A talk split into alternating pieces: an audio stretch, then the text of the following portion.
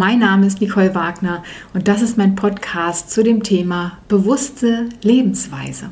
Ich freue mich sehr, dass du hier bist. Herzlich willkommen.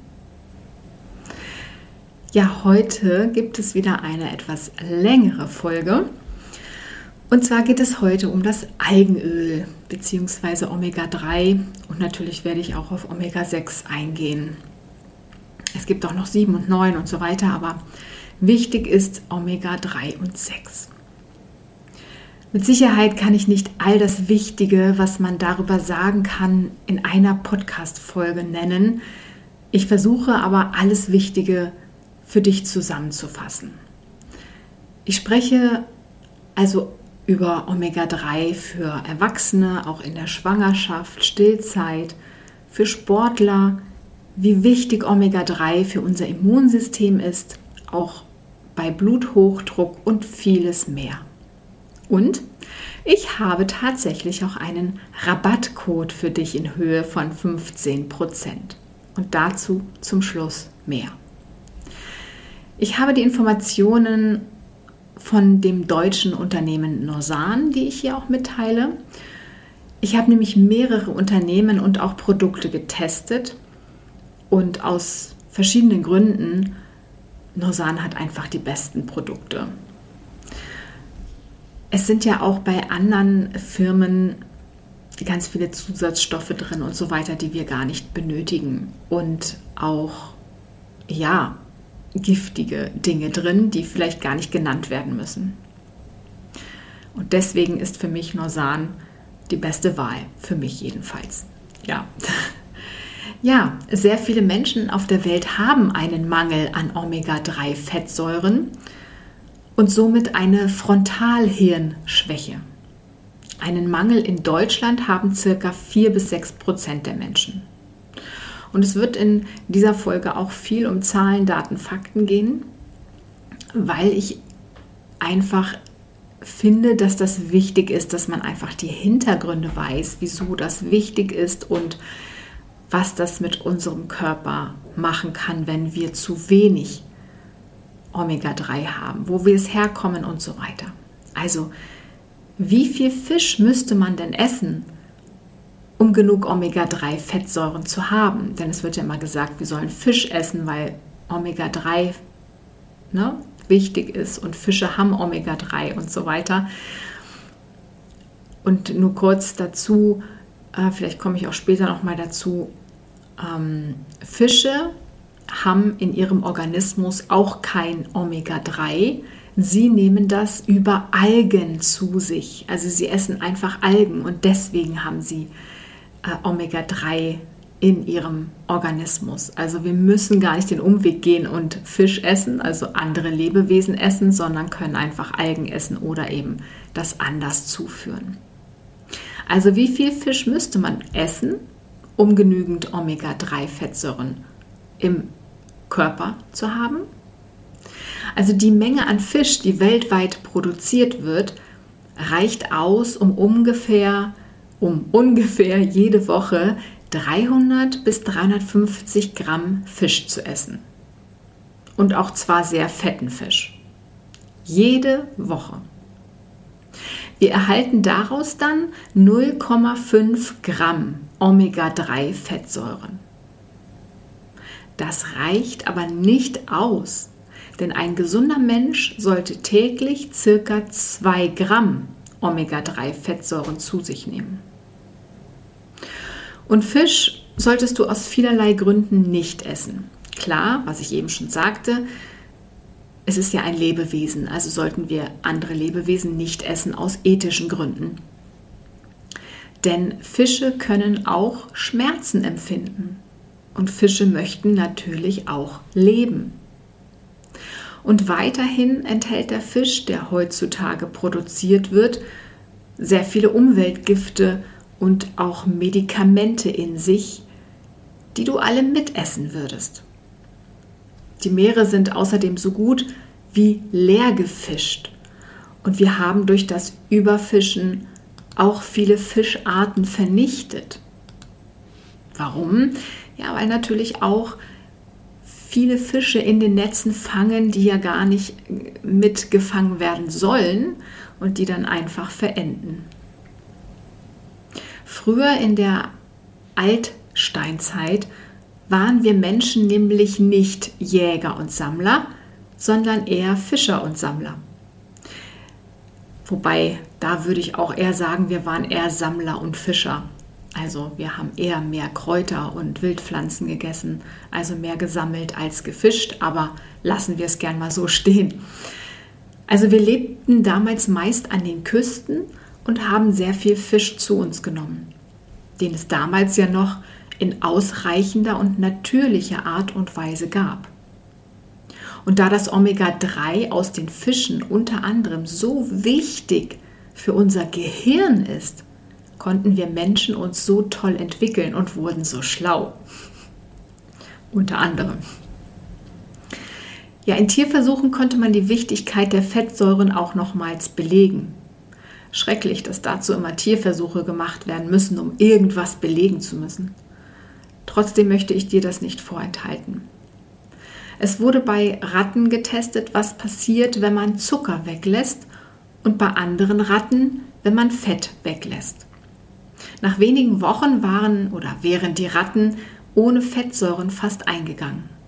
Nach Gabe von Leinöl haben sie dann überlebt. Also müssen ja Fettsäuren essentiell sein. Mit Leinöl kann man also überleben. Ob das Leinöl allerdings für unseren Bedarf wirklich ausreicht, schauen wir uns im Folgenden weiter an. DHA ist so wichtig. DHA ist Docosahexaensäure. Komme ich gleich noch zu. Alpha-Linolensäure, abgekürzt ALA oder ALA, ist pflanzlich und die Basis der Omega-3-Fettsäuren. Die finden wir in Leinöl.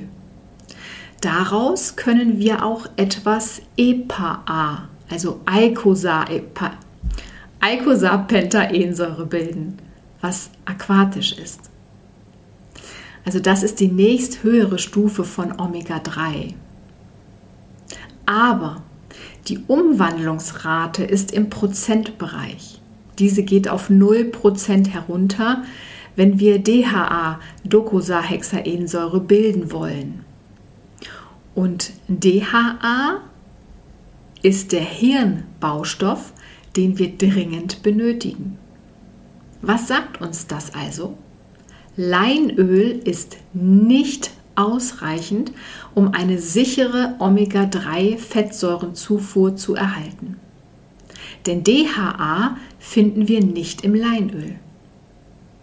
Wo finden wir nun DHA? In Meeresfrüchten und Mikroalgen. Vor allem die Chlorella-Alge ist sehr gut als unter anderem DHA-Lieferant, also auch als Algenöl. Wusstest du eigentlich, dass die tolle Chlorella-Alge dreimal mehr Protein enthalten als Fleisch? Omega-3-Fettsäuren und Omega-6-Fettsäuren. Also wir benötigen beide Fettsäuren, doch im richtigen Verhältnis. Wie ich soeben erwähnte, ist ja die Umwandlungsrate von ALA in EPA beim Menschen sehr gering. Wir müssen EPA und DHA also dringend aus aquatischen Nahrungsquellen beziehen. Linolsäure, abgekürzt LA, ist Omega-6-Fettsäure und in allen pflanzlichen Nahrungsmitteln reichlich zu finden, sodass sich daraus reichlich AA produzieren lässt. AA ist Arachidonsäure, auch eine Omega-6-Fettsäure. AA sowie DHA sind wichtige Hirnbausteine. Aus allen dreien, also aus EPA, DHA und AA, erstellt unser Körper wichtige Botenstoffe. Und was machen diese Botenstoffe? Und was machen denn überhaupt Omega-3 und Omega-6-Fettsäuren? Das führe ich dir jetzt auf. Also, Omega-3-Fettsäuren, ich fasse EPA und DHA jetzt mal zusammen und erwähne ein paar Funktionen, die bei beiden übereinstimmen. Zur Erinnerung, aus ALA, was ja pflanzlich ist, entwickelt sich beim Menschen EPA, was aquatisch ist. DHA wird vom Körper selbst so gut wie gar nicht gebildet. Was machen EPA und DHA? Die hemmen Entzündungen, beschleunigen Wundheilung, senken den Blutdruck, schützen vor Arteriosklerose, reduzieren Schmerzempfinden, erweitern die Atemwege, unterstützen das Hirnwachstum, aktivieren den Virenschutz und vieles mehr. Was machen Omega-6-Fettsäuren? Aus LA, also pflanzlich, lässt sich genügend AA produzieren. Das ist tierisch. Und diese fördern Entzündungen, verzögern Wundheilung, erhöhen den Blutdruck, aktivieren die Blutgerinnung, fördern Arteriosklerose, erhöhen das Schmerzempfinden, erhöhen die Körpertemperatur, verengen die Atemwege, hemmen das Hirnwachstum, reduzieren den Virenschutz und erhöhen das Krebsrisiko und vieles mehr. Aber wir benötigen auch Omega-6-Fettsäuren, um zum Beispiel eine Entzündung zu fördern. So unplausibel sich das anhört. Doch wenn wir uns zum Beispiel mit einem Nagel oder einem Stück Holz verletzt haben, muss die Entzündung gefördert werden, sodass der Eiter abfließen kann und die Wunde heilen kann. Dann sollte natürlich die Entzündung wieder gehemmt werden. Und dafür ist dann wieder EPA und DHA zuständig. Toll, was unser Körper so alles für uns macht, oder? Ich finde das immer wieder so überwältigend, dass der genau weiß, wann er was machen muss und was er sich dazu im Körper holen muss. Ich finde, das ist ein Wunder, mehr als das. Unser Körper ist ein Meisterwerk. Ja, und übrigens auch Augenkrankheiten können mit einem Mangel an DHA zusammenhängen. DHA fördert auch das Entstehen neuer Hirnzellen und zwar ein Leben lang. Hast du also kein oder genügend DHA, wachsen bei dir eventuell keine neuen Nervenzellen mehr. Wir haben bei Geburt ganz viele Nervenzellen, meist doppelt so viele, als wir wirklich benötigen. Und wenn du diese Nervenzellen nicht nutzt, dann verschwinden sie, um keine Energie zu verschwenden. Du könntest also alles werden, alles lernen, wenn du von Anfang an deine Nervenzellen inklusive Synapsen benutzt hättest. Das Gute, wie bereits erwähnt, werden jeden Tag neue Hirnzellen produziert. Und damit diese nicht wieder sofort sterben, weil du sie nicht benutzt, blockiert das DHA dieses Sterben der Nervenzellen. DHA kann Nervenzellen auch reparieren und DHA schützt vor oxidativem Stress und dessen Folgen. Zu wenig Omega-3 kann auch zu Autismus führen. Leider kann Omega-3 dann, wenn der Autismus besteht, ihn nicht mehr rückgängig machen. Sagt jetzt diese Seite. Es gibt aber auch Aussagen, dass du mit Ernährung zum Beispiel tatsächlich ganz, ganz viel erreichen kannst. Dazu kann ich dir auch Mm, Anthony William Medical Medium empfehlen, von dem ich ja auch einiges in meinen Podcast-Folgen erwähne oder von dem ich einiges erwähne. Schizophrenie kann, wenn DHA in den Anfangszeiten der Schizophrenie eingenommen wird, beziehungsweise wenn der Mensch das Frontalhirn noch in der Entwicklung ist und DHA regelmäßig zugeführt wird, gemindert werden. Man hat erforscht, dass die Anfälle auf bis zu 90 Prozent zurückgehen können. Das Frontalhirn entwickelt sich bis zum Alter von ca. 25 Jahren. Sonnenblumenöl hat Omega-6-Fettsäuren. Also das ist ja die Arachidonsäure. Wenn du also zu viel Sonnenblumenöl verwendest, ist das also nicht so gut.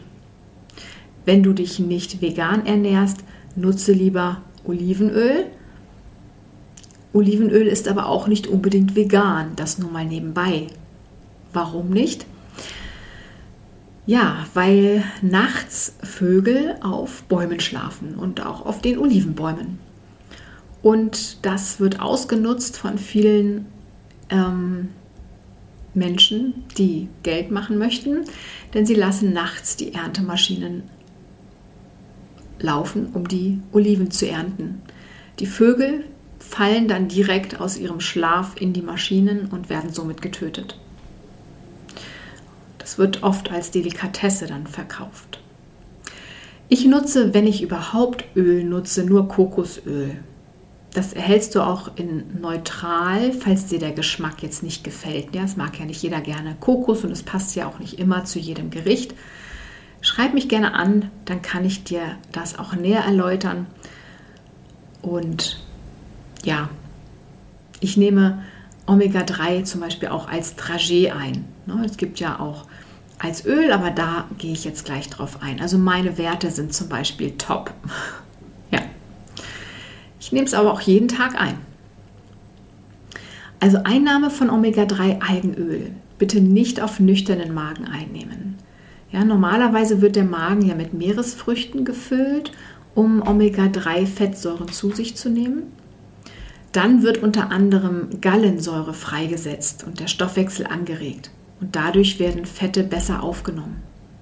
Wenn du Omega-3 also auf nüchternen Magen oder mit fettarmer Nährung, Ernährung, Nahrung einnimmst, dann hat dein Körper so gut wie gar nichts davon. Also gesunde Erwachsene sollten täglich 2 Gramm Omega-3-Fettsäuren zu sich nehmen. Was ich noch sehr gut finde, bei dem flüssigen veganen Öl von Norsan, also dem veganen Algenöl, hast du auch gleich noch das wichtige Vitamin D dabei. Da musst du nicht nochmals extra so viel Vitamin D einnehmen. Das ist schon praktisch, oder? Kommen wir jetzt zu den Omega-3-Fettsäuren in der Schwangerschaft. Studien zeigen, dass unter Einnahme von Omega-3-Fettsäuren in der Schwangerschaft weniger Frühgeburten entstehen und das Geburtsgewicht des Kindes steigt. Auch auf die neurologische Entwicklung des Kindes haben Omega-3-Fettsäuren Einfluss und die Versorgung der werdenden Müttern verbessern sich deutlich. Wenn also das Kind zu wenig DHA zu sich nimmt oder die Mutter und somit DHA über die Muttermilch nicht an ihr Kind weitergegeben kann, dann kann es zu folgenden Problemen kommen. Das Kind bekommt Probleme beim Sprechen, Lernen oder Lesen. Die Entwicklung von Autismus, Depressionen und antisozialem Verhalten kann gefördert werden. Die Aufmerksamkeit kann gestört sein und ADHS kann sich entwickeln. Und es können Probleme beim Erinnern, Planen und Entscheiden entstehen. Schwangere und auch kranke Menschen sollten bis zu 5 Gramm Omega-3-Fettsäuren, also Algenöl, zu sich nehmen. Achtung! Bei einem Mangel an Omega-3-Fettsäuren nützt es wenig, wenn diese Menge zugeführt wird, sondern dann sollte man erst einmal auffüllen, also mehr als 5 Gramm zu sich, füllen, äh, zu sich nehmen. Und nochmals der Tipp, nimm es niemals auf nüchternen Magen zu dir, sondern immer am besten zu einer Hauptmahlzeit. Säuglinge sollten einen Tropfen Algenöl zu sich nehmen und Kinder je nach Alter, ich führe das jetzt mal auf, äh, Kinder von einem bis sechs Jahre sollten 500 Milligramm Algenöl zu sich nehmen, von sechs bis zwölf Jahre 1000 Milligramm, ab zwölf Jahren 2000 Milligramm, also dann wie gesunde Erwachsene. Schauen wir uns jetzt noch die einzelnen Gesundheitsfaktoren an. Bei Bluthochdruck. Weltweit hat etwa ein Viertel der Bevölkerung einen zu hohen Blutdruck. Das nennt man auch Hypertonie. Auch in Deutschland sind laut dem Robert Koch Institut Berlin ein Drittel aller Erwachsenen betroffen. Und hier zählt man die Erwachsenen, die 18 bis 79 Jahre alt sind. Bluthochdruck ist ein Risikofaktor für die Entstehung von Herz-Kreislauf-Erkrankungen. Daher ist es wichtig, Bluthochdruck frühzeitig zu behandeln und sich präventiv vor der Entstehung zu schützen. In manchen Fällen ist eine Behandlung mit Bluthochdruckmedikamenten zwar unumgänglich, allerdings gibt es auch Wege, den Bluthochdruck natürlich zu senken. Unser Lebensstil wie eine ausgewogene Ernährung und ausreichend Bewegung können dabei helfen, den Bluthochdruck natürlich zu senken. Auch Omega-3-Fettsäuren können einen Einfluss auf unseren Blutdruck haben, wie aktuelle Studien zeigen. Und die richtige Ernährung ist natürlich bei, Blutdruck, bei Bluthochdruck sehr, sehr wichtig. Ja. Also neben zahlreichen anderen Faktoren hat also unsere Ernährung einen entscheidenden Einfluss auf unseren Blutdruck. Studien zeigen, dass eine Ernährungsumstellung nicht nur zu einer allgemein besseren Lebensqualität, sondern auch zu verbesserten Blutdruckwerten führen kann. Wenn du dir zum Beispiel mal ein Blutgefäß vorstellst, also ähm, wie ein Rohr, sagen wir mal, wie ein Rohr, stellst du dir das einfach mal vor und du isst zum Beispiel sehr viele tierische Fette, was ja die meisten Menschen aktuell leider noch tun, dann lagern sich diese Fette in dem Rohr an. Ne?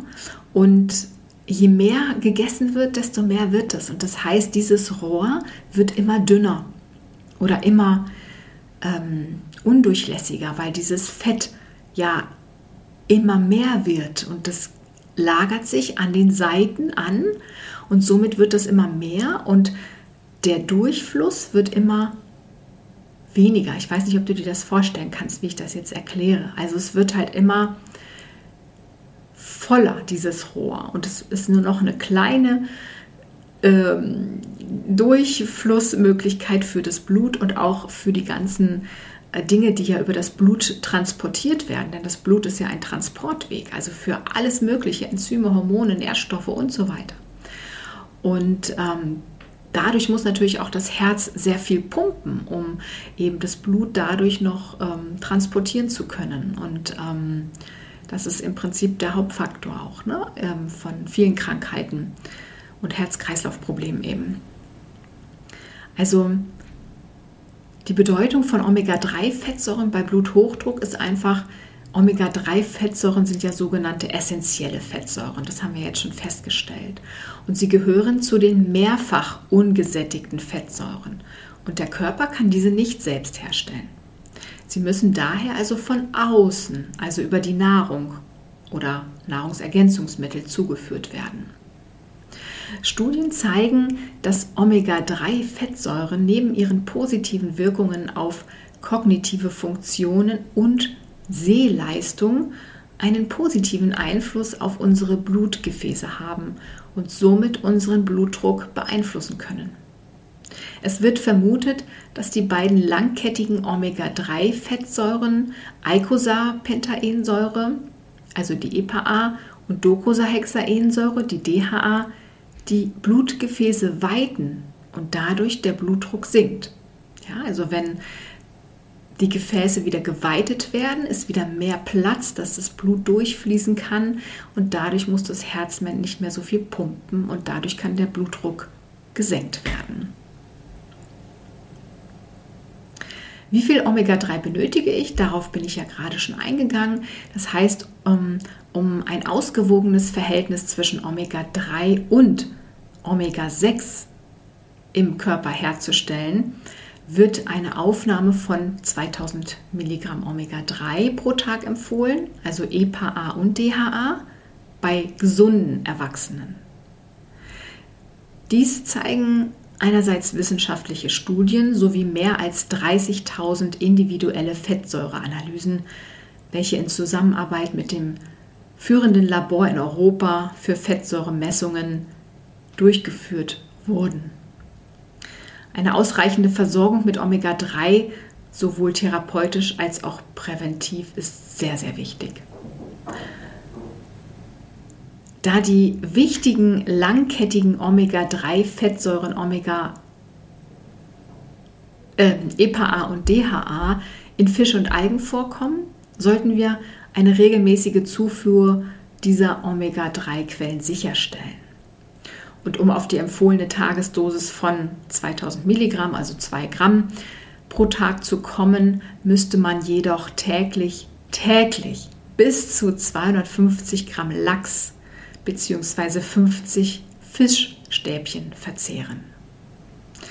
Davon abgesehen, dass diese Verzehrmenge den meisten Menschen schwerfallen würde, empfiehlt es sich ja aufgrund der zunehmenden Schadstoffbelastung von Meeresfischen nicht, die Tagesdosis über Meeresfisch zu decken. Ein hochdosiertes Omega-3-Öl in Form eines Fisch- oder Algenöls, welches von Schwermetallen, PCBs und Schadstoffen gereinigt ist, stellt hier eine gute Alternative dar. Aber warum sollen wir denn Fischöl nehmen, wenn es auch mit Algenöl geht und ja die Fische das Omega-3 auch über die Algen erhalten? Ne? Zum Beispiel hat auch Omega-3 einen Einfluss auf Migräne.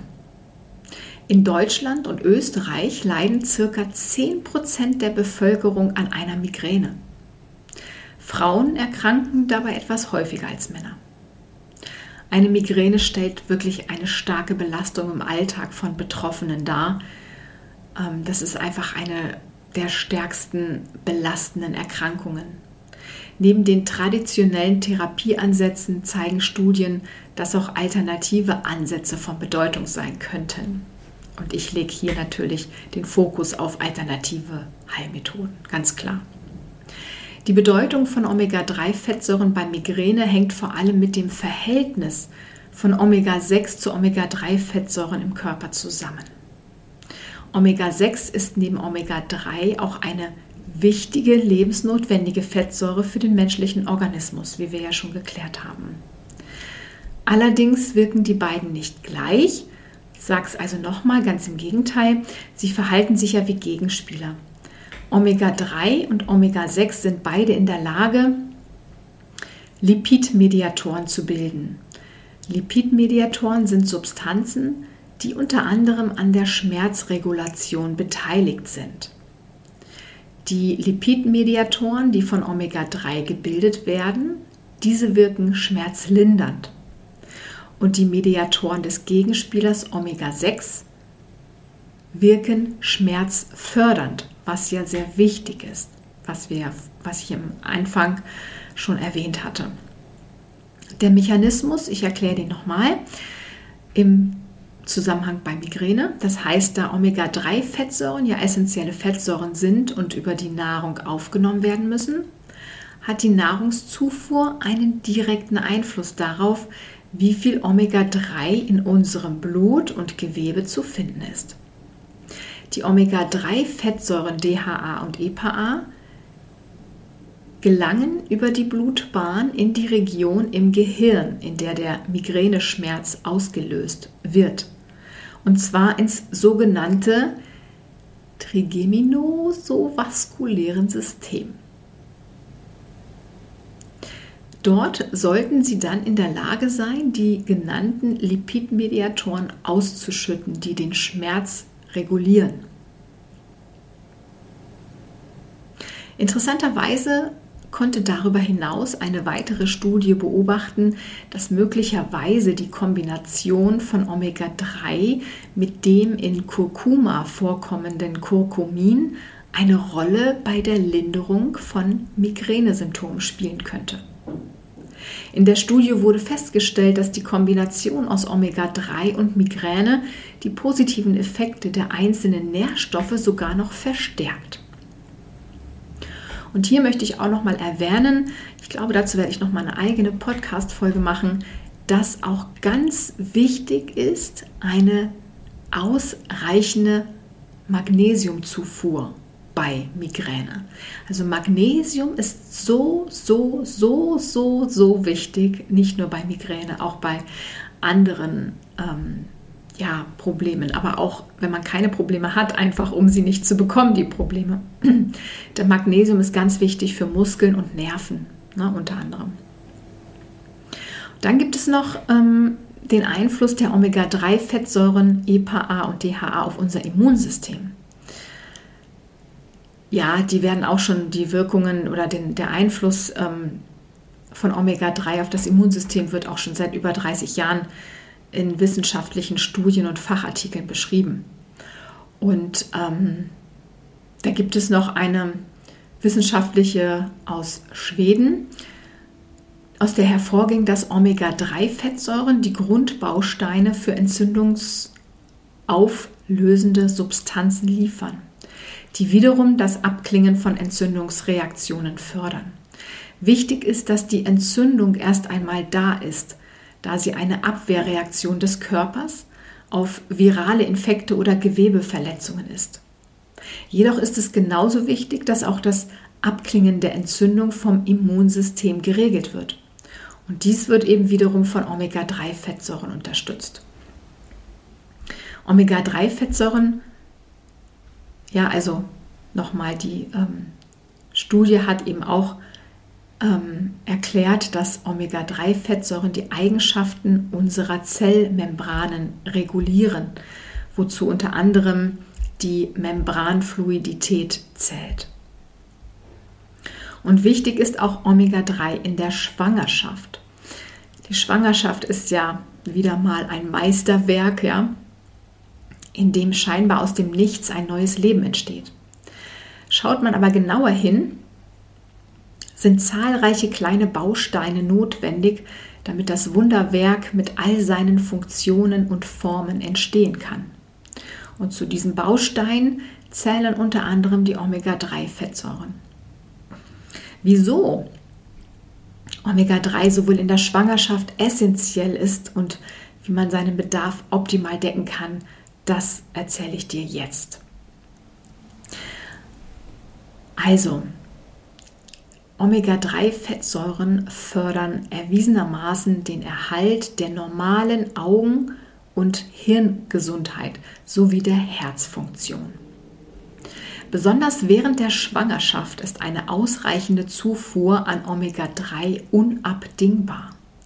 Denn für eine optimale Entwicklung braucht das heranwachsende ungeborene Baby eine hohe Versorgung an Nährstoffen und dies hängt natürlich maßgeblich davon ab, wie gut die Mutter versorgt ist. Gleichzeitig ist der Bedarf an Kalorien in der Schwangerschaft nur geringfügig höher, sodass es besonders wichtig ist, Lebensmittel mit einer hohen Nährstoffdichte zu wählen. Und nochmal nebenbei gesagt, das Kind oder das Baby geht immer vor. Das heißt, wenn die Mutter gerade mal so viel egal an welchen Nährstoffen verfügbar hat, geht das sofort ans Baby. Und dann kann es sein, dass die Mutter sich schlecht fühlt, weil die Mutter dann nicht mehr genügend Nährstoffe hat.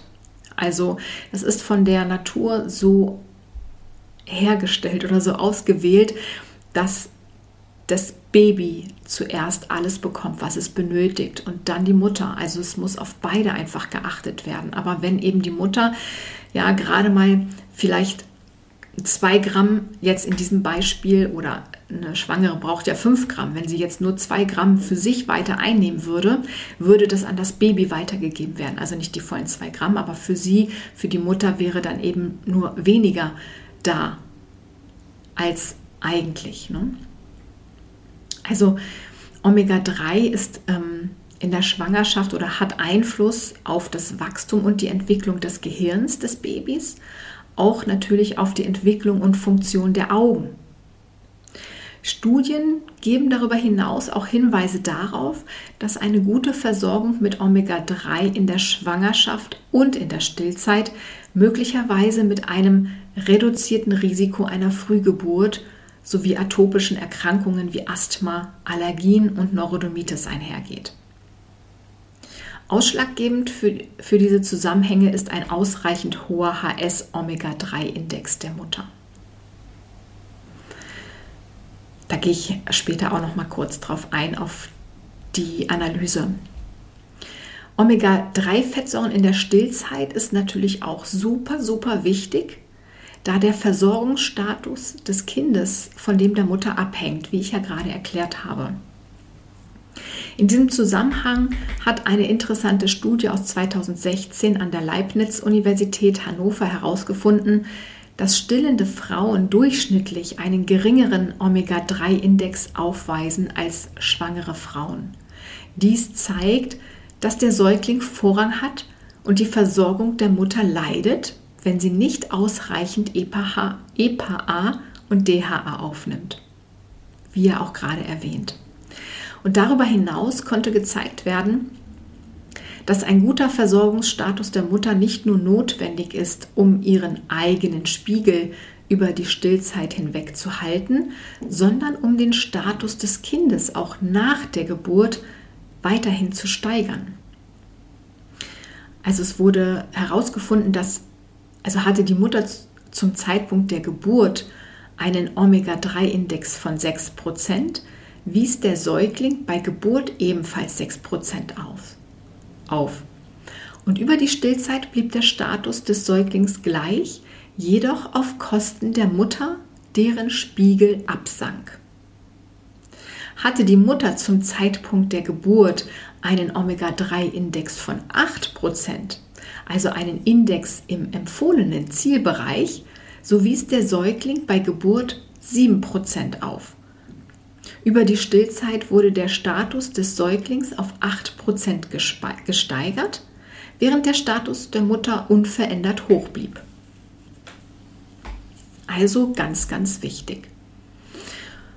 Und Omega-3 im Leistungssport ist natürlich auch sehr, sehr wichtig. Es gibt einen Artikel, der heißt Omega-3-Fettsäurenspiegel rauf im Leistungssport von Professor Dr. Clemens von Schacki, welcher in der Sportärzte-Zeitung erschienen ist. Und da geht es um die positive Wirkung von Omega-3-Fettsäuren im Leistungssport. Ich fasse mal den Artikel zusammen. Sowohl in Deutschland als auch den USA lassen sich bei Leistungssportlern besonders niedrige Spiegel an Omega-3-Fettsäuren feststellen. Dabei sind ja Omega-3-Fettsäuren wichtig und haben positive Effekte auf Muskel, Herz und Gelenke.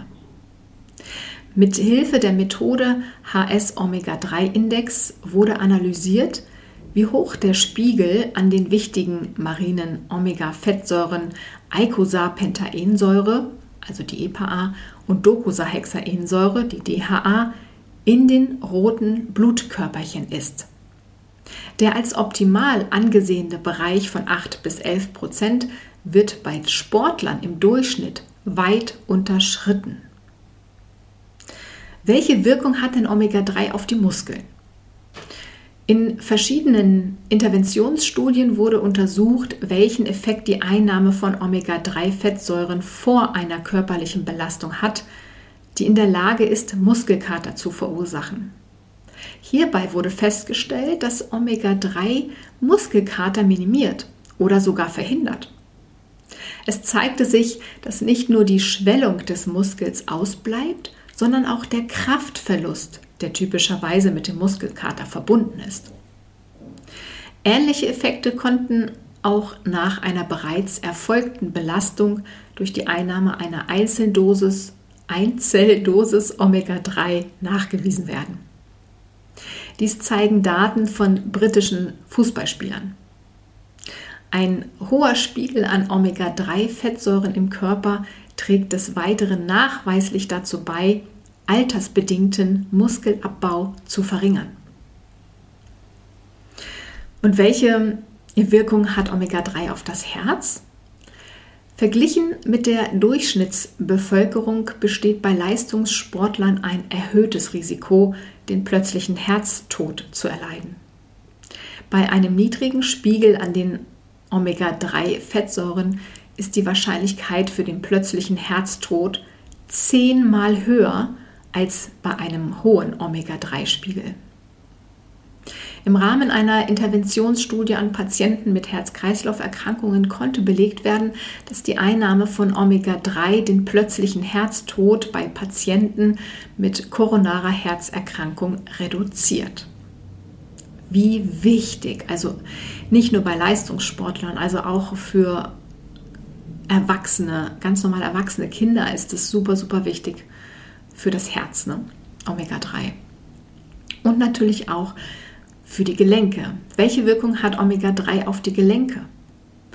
Die entzündungshemmende Wirkung von EPA und DHA dürfte zudem für die deutliche Linderung von Schmerzen und anderen Symptomen bei Patienten mit rheumatoider Arthritis verantwortlich sein, die in Meta-Analysen dokumentiert werden konnte. Eine reichhaltigere Studienlage lässt sich zu arthritischen und arthrotischen Beschwerden bei Katzen und Hunden finden. Bei beiden Tierarten kann die Beweglichkeit und der Schmerz durch die Gabe der beiden marinen Omega-3-Fettsäuren verbessert werden, ne? also EPA und DHA. Ganz wichtig, ich gebe zum Beispiel auch meinem Kater Omega-3-Fettsäuren auch gut, weil das ja auch Öl ist, also auch Fett, ist auch gut für die Verdauung. Ähm, manche Katzen trinken vielleicht auch nicht so viel und das Öl fördert natürlich den Stuhlgang auch viel besser dann nochmal zum Ausgang. Beim Menschen scheinen hohe Spiegel an EPA und DHA ferner den Heilungsverlauf zu beschleunigen, zum Beispiel nach Knieoperationen, ja.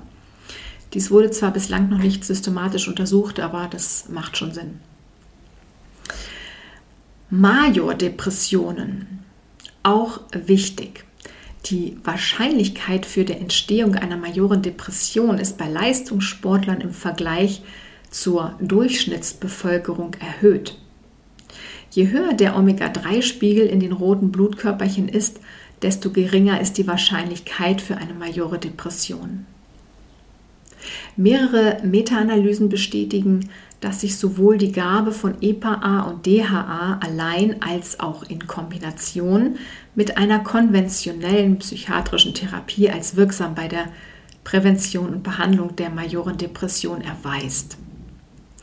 Ein hoher Anteil an der Fettsäure EPA erhöht die Wirkung zusätzlich, was die entzündungshemmende Aspekte entzündungshemmenden Aspekte in der Wirksamkeit verdeutlicht.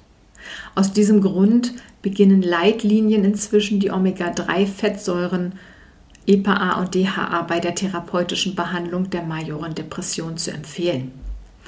Und auf Depressionen komme ich auch zukünftig nochmal. Das heißt, da kommt auch eine Podcast-Folge ausführlich, ähm, weil ich ja auch über, über 20 Jahre Antidepressiva genommen habe und ich möchte einfach nochmal näher darauf eingehen. Ja, kognitive Funktionen und Hirnschäden bei Sportlern. Traumatische Hirnschäden treten bei Sportarten wie Fußball oder American Football in gehäufter Form auf.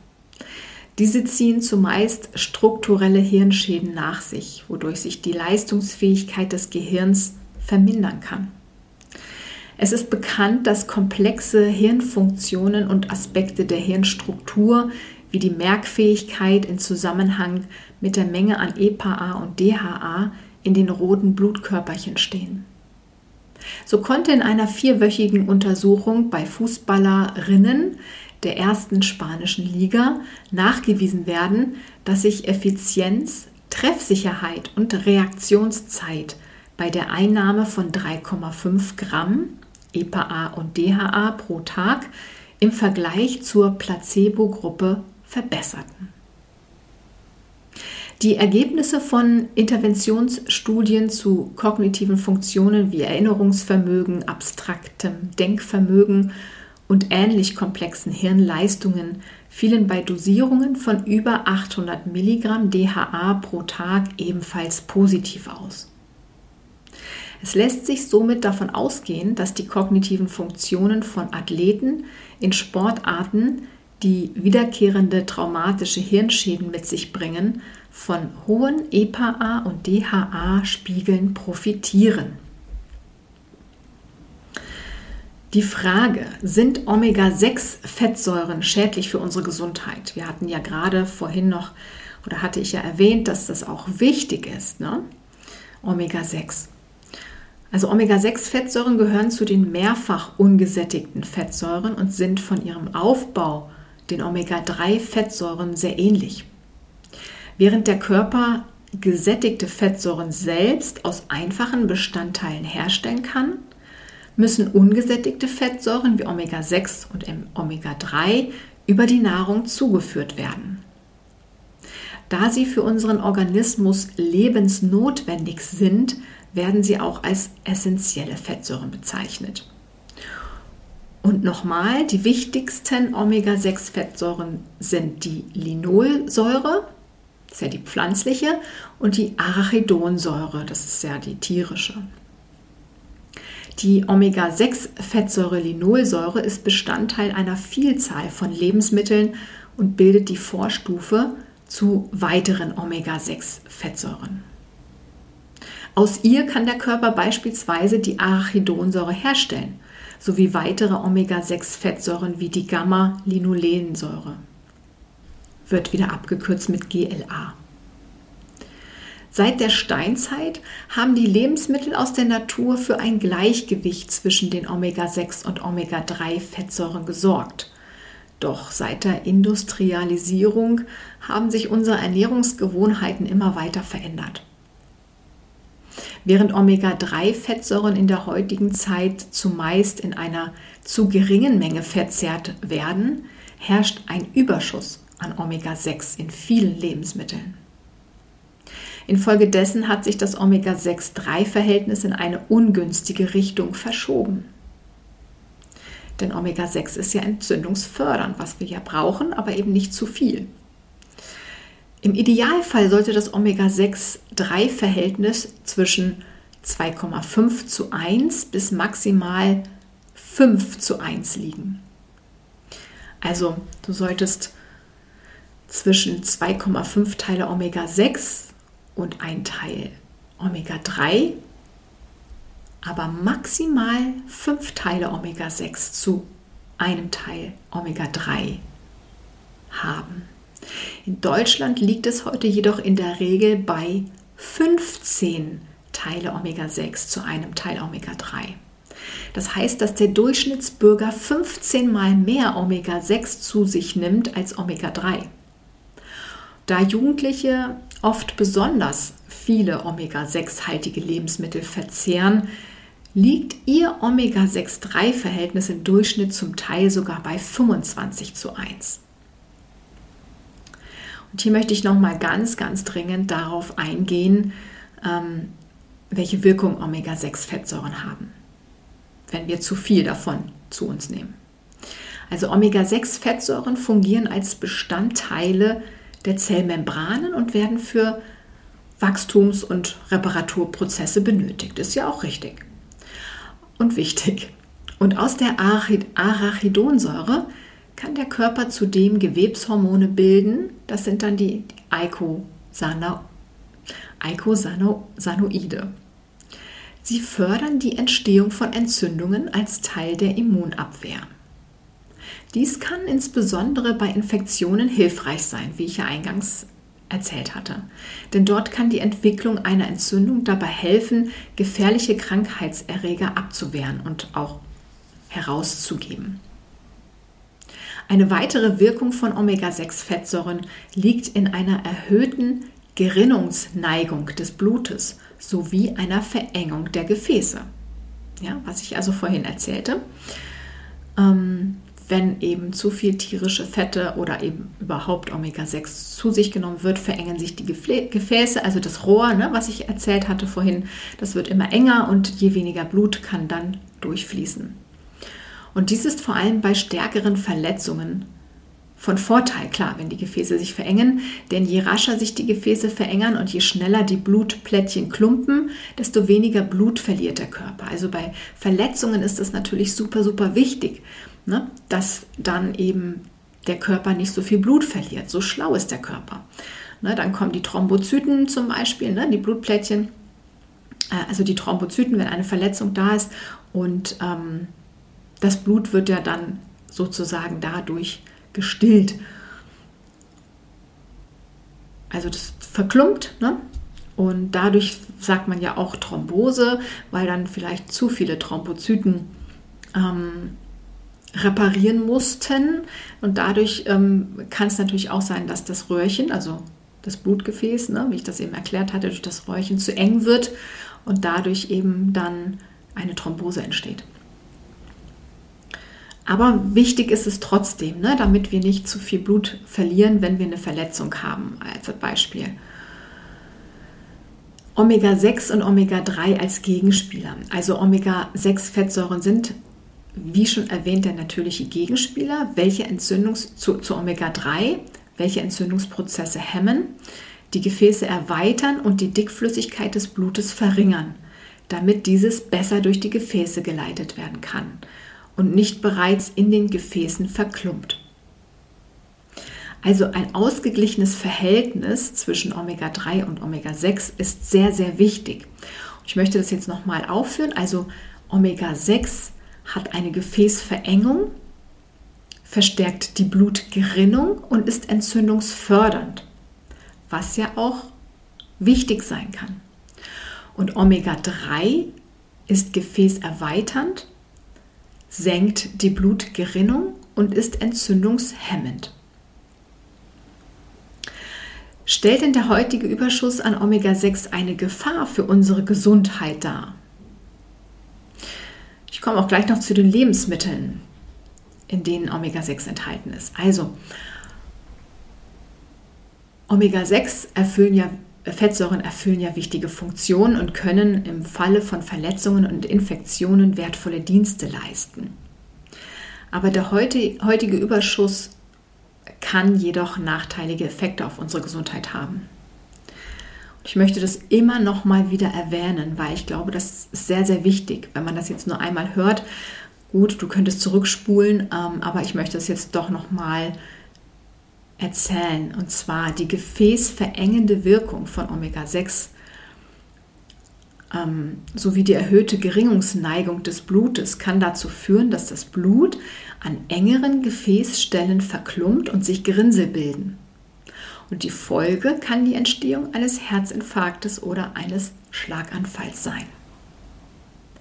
Ist der Anteil von Omega-6-Fettsäuren in der Nahrung überproportional hoch, kommt es zudem zu einer vermehrten Auslösung von Entzündungen im Körper. Dieses entzündungsfördernde Milieu begünstigt die Entstehung von sogenannten stillen Entzündungen, welche die Ursache für eine Vielzahl der heutigen Zivilisationskrankheiten darstellen.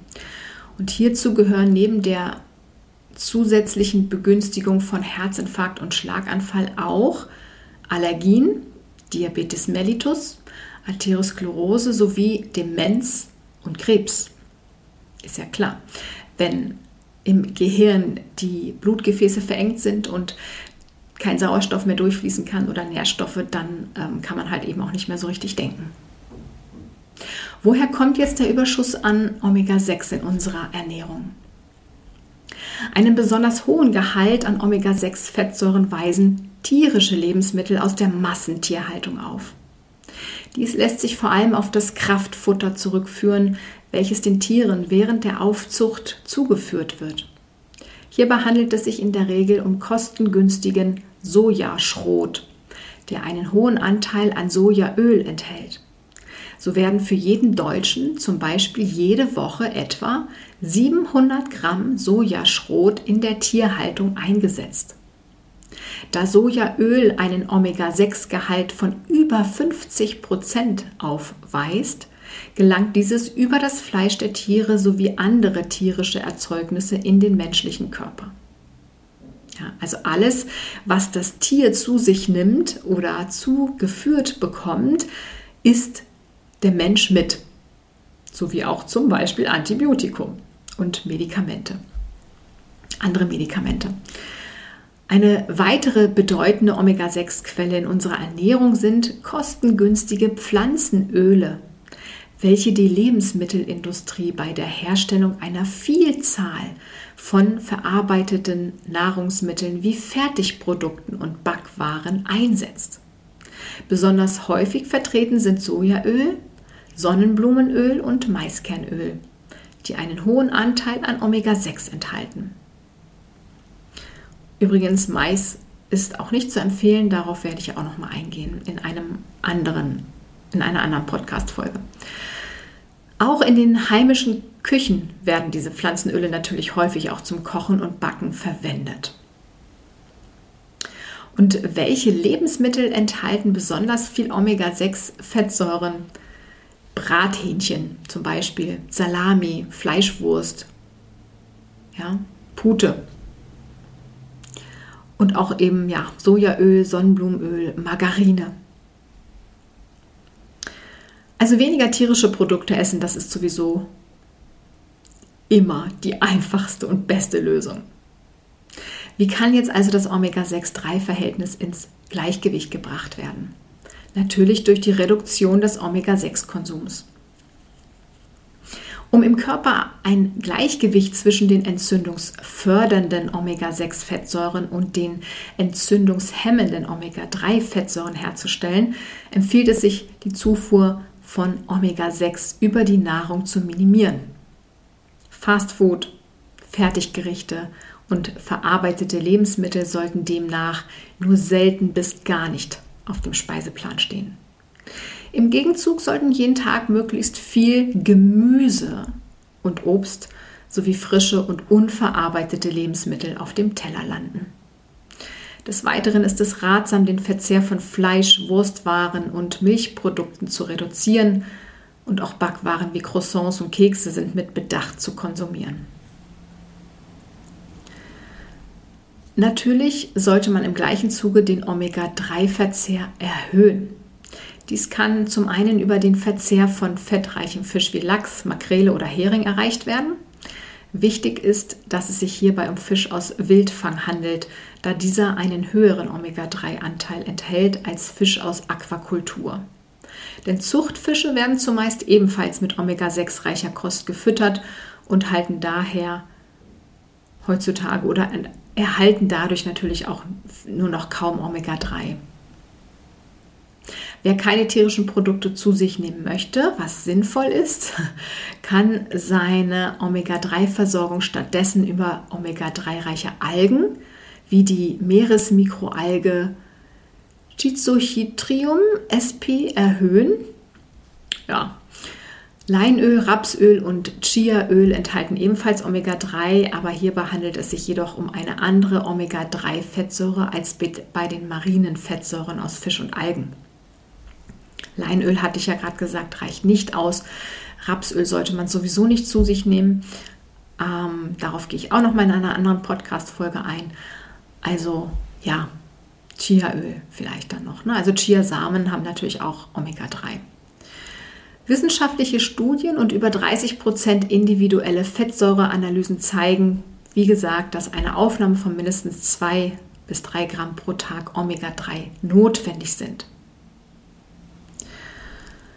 Und ähm, ja, dies entspricht zum Beispiel 100 Gramm Hering, 250 Gramm Lachs oder ganzen 3 Kilogramm Kabeljau pro Tag. Aber ja, wer kann das schon essen? Ne?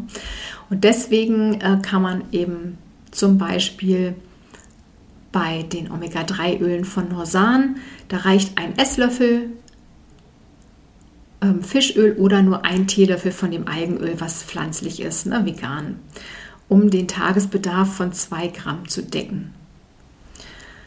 Also die Schlussfolgerung, Omega-6-Fettsäuren können nicht per se als schlecht eingeordnet werden, ja, denn unser Körper ist auf sie angewiesen. Es kommt allerdings wie bei so vielem auf die richtige Dosierung an. Sie verstecken sich nur allzu oft in unserer Nahrung und verzerren somit unser Omega-6-3-Verhältnis in eine ungünstige Richtung, wodurch Entzündungsprozesse in unserem Körper gefördert werden können. Ich gehe auch noch mal auf ein kurz mal auf eine andere Sache ein, was ich gerade schon erwähnt hatte. Wer Fleisch isst, isst ja also alles mit, was das Tier gegessen hat oder zugeführt bekommen hat. Und natürlich isst du das Antibiotikum auch mit. Und das heißt, ähm, ist dann natürlich 2 für 1. Ähm, wenn du Fleisch isst, was ja entzündungsfördernd ist, hast du das Antibiotikum gleich mit dabei. Ja. Ähm, der Nachteil dabei ist, äh, dass du, wenn du äh, viel Fleisch isst, viel Antibiotikum zu dir nimmst und ähm, dann, dass, wenn du wirklich mal dolle krank bist und Antibiotikum brauchst, das nicht mehr wirkt. Ja, weil die Bakterien, denn Antibiotikum wirkt ja nur bei Bakterien, nicht bei Viren, weil die Bakterien sich dann, äh, die sind ja sehr schlau, sich da schon ähm, so entwickelt haben, dass das Antibiotikum ihnen gar nichts mehr anhaben kann. Und da muss Reserveantibiotikum eingesetzt werden und das wird heute auch schon gemacht. Bei Tieren wird schon Reserveantibiotikum eingesetzt, weil die anderen gar nicht mehr wirken. Also das ist ganz, ganz gefährlich. Gut, ich nehme kein Antibiotikum schon seit Jahren nicht, äh, brauche ich auch nicht mehr. Aber wenn mal irgendwas Schlimmes sein sollte, kann man sich ja entscheiden, nimmt man es oder nimmt man es nicht. Ähm, denn Antibiotikum kannst du ja auch nehmen über eine Infusion. Da würde ich das dann auch machen, wenn es zum Beispiel ganz schlimm ist, weil das Wichtige ist einfach, dass du es nicht über den Darm einnimmst, also über Tabletten. Wenn du dazu noch Fragen hast, schreib mich gerne an wenn du das dann, also dich so dazu entscheidest, dass du es über eine Infusion zu dir nimmst, dann kann es sein, dass es gar nicht mehr wirkt, weil du schon so viel Fleisch mit Antibiotikum gegessen hast ne? Ähm, und die Bakterien da resistent geworden sind. Und das ist einfach der Nachteil. Also, Jetzt kann es natürlich sein, dass du nach dem richtigen Omega-3-Öl suchst und äh, da wirst du natürlich von vielen Herstellern und Anbietern überrannt und ähm, ich habe das schon ausgetestet, also ich habe viele Unternehmen ausgetestet und ich kann dir eben ein Unternehmen empfehlen, das ich auch, ähm, ja, von dem ich selber eben mein ähm, Omega-3 bestelle und einnehme. Das ist Norsan, wie du ja, wie ich auch schon vorhin erwähnt hatte. Und da habe ich auch einen Code.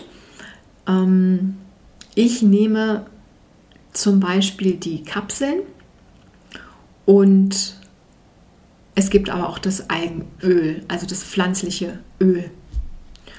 Und ähm, der Rabatt lautet EM520, also Emil Martha, also der Buchstabe E wie Emil und der Buchstabe M wie Martha und dann die Zahl 520 dahinter und dann erhältst du auf die Erstbestellung 15 Prozent. Und ähm, dann kannst du natürlich gleich ganz viel bestellen. Ähm, oder ihr wechselt euch in der Familie, Freundeskreis, Bekanntenkreis immer ab. Aber es gibt auch danach Rabatt, wenn du ein Abo abschließt. Das kannst du aber auch immer wieder kündigen. Du wirst da zu nichts gezwungen, aber man sollte es ja eh regelmäßig einnehmen. Und ein Abo finde ich echt super, weil du dann ja gleichzeitig daran erinnert wirst, wenn deins wieder alle ist. Und darauf bekommst du auch Rabatt. Und ähm, Vorher würde ich dir aber auch empfehlen, vorab den Fettsäure-Test oder die Fettsäureanalyse durchzuführen. Die bekommst du auch bei Norsan. Brauchst du einfach nur Fettsäure im Suchfeld eingeben. Die Internetseite lautet norsan.de. Und ähm, daran siehst du dann einfach, wie hoch dein Omega-3 und 6-Verhältnis ist und überhaupt die, ganzen, die ganze Analyse. Das ist eine große Analyse mit über, also ich glaube, das ist eine also eine DIN A4-Seite klein geschrieben. Und ähm, ich kann dir dazu auch gerne eine Beratung anbieten, wenn du sagst, ähm, das ist dir zu viel. Du weißt nicht, ähm, wie du das auswerten sollst und auch wie viel du dann zu dir nehmen sollst. Weil wenn du zu wenig hast, musst du natürlich erstmal auffüllen, wie ich ja schon vorhin schon erwähnt hatte. Und dann ähm, nützt es nichts, wenn du nur zwei oder drei Gramm zu dir nimmst, sondern du musst erstmal dem Körper ähm, wieder einen Spiegel geben, mit dem er arbeiten kann. Ne? Genau. Da schreibt mich auch einfach an, nicole.veganeernährungsberatung.de oder im Kontaktformular auf meiner Webseite wagnernicole.de. Und ähm, diese Fettsäureanalyse machst du zu Hause ganz einfach. Das heißt, ähm, da wird, ist auch so ein Piekser drin, da piekst du dich in, in den Ringfinger und dann äh, lässt du ein paar Tropfen Blut auf diese Karte, die ist ja mitgeliefert, das wird auch alles erklärt. Ähm, lässt du drauf tropfen und dann schickst du das ein und dann bekommst du deine Analyse. Also wirklich ganz, ganz einfach. Du musst nirgends hingehen und ähm, ja, es werden da äh, das äh, Omega-6-3-Verhältnis gemessen in der Analyse und der Omega-3-Index, was ich ja vorhin eingehend auch erwähnt hatte, und andere 26 Fettsäuren. Ja, die Auswertung deines Blutes wird also von einem unabhängigen Labor durchgeführt und wird auch für Kinder angeboten. Ja. Und ja, das war jetzt der, äh, der Podcast, die Podcast-Folge zu dem Omega-3 und 6. Und ich hoffe, ich konnte dich da so ein bisschen aufklären und du hast da ein bisschen Hilfe. Und wenn du Fragen hast, melde dich wie gesagt gerne. Und ich möchte jetzt noch mal in eigener Sache etwas sagen, wo du überall meinen Podcast hören kannst. Natürlich auf Podigy, wo ich ihn ja teile. Dort wird er geteilt auf ähm, Spotify, Deezer und auf allen anderen Kanälen. Und dann bin ich aber auch auf Telegram. Ich habe hier unter der Podcast-Folge auch immer noch mal die Links eingefügt. Auf Telegram ist es der Link Podcast Bewusst Leben. Dann bin ich aber auch bei YouTube. Da ähm, ist es bewusste Lebensweise. Es waren halt nicht immer alle Namen gleichzeitig frei. Und ich habe es natürlich auch auf meiner Webseite. Findest du auch immer jede Podcast-Folge. Ja, dann hoffe ich, dass ich dir weiterhelfen konnte. Und ähm, wünsche dir noch einen tollen Sonntag oder wann auch immer du das hörst. Und bis bald, bleibe oder werde gesund.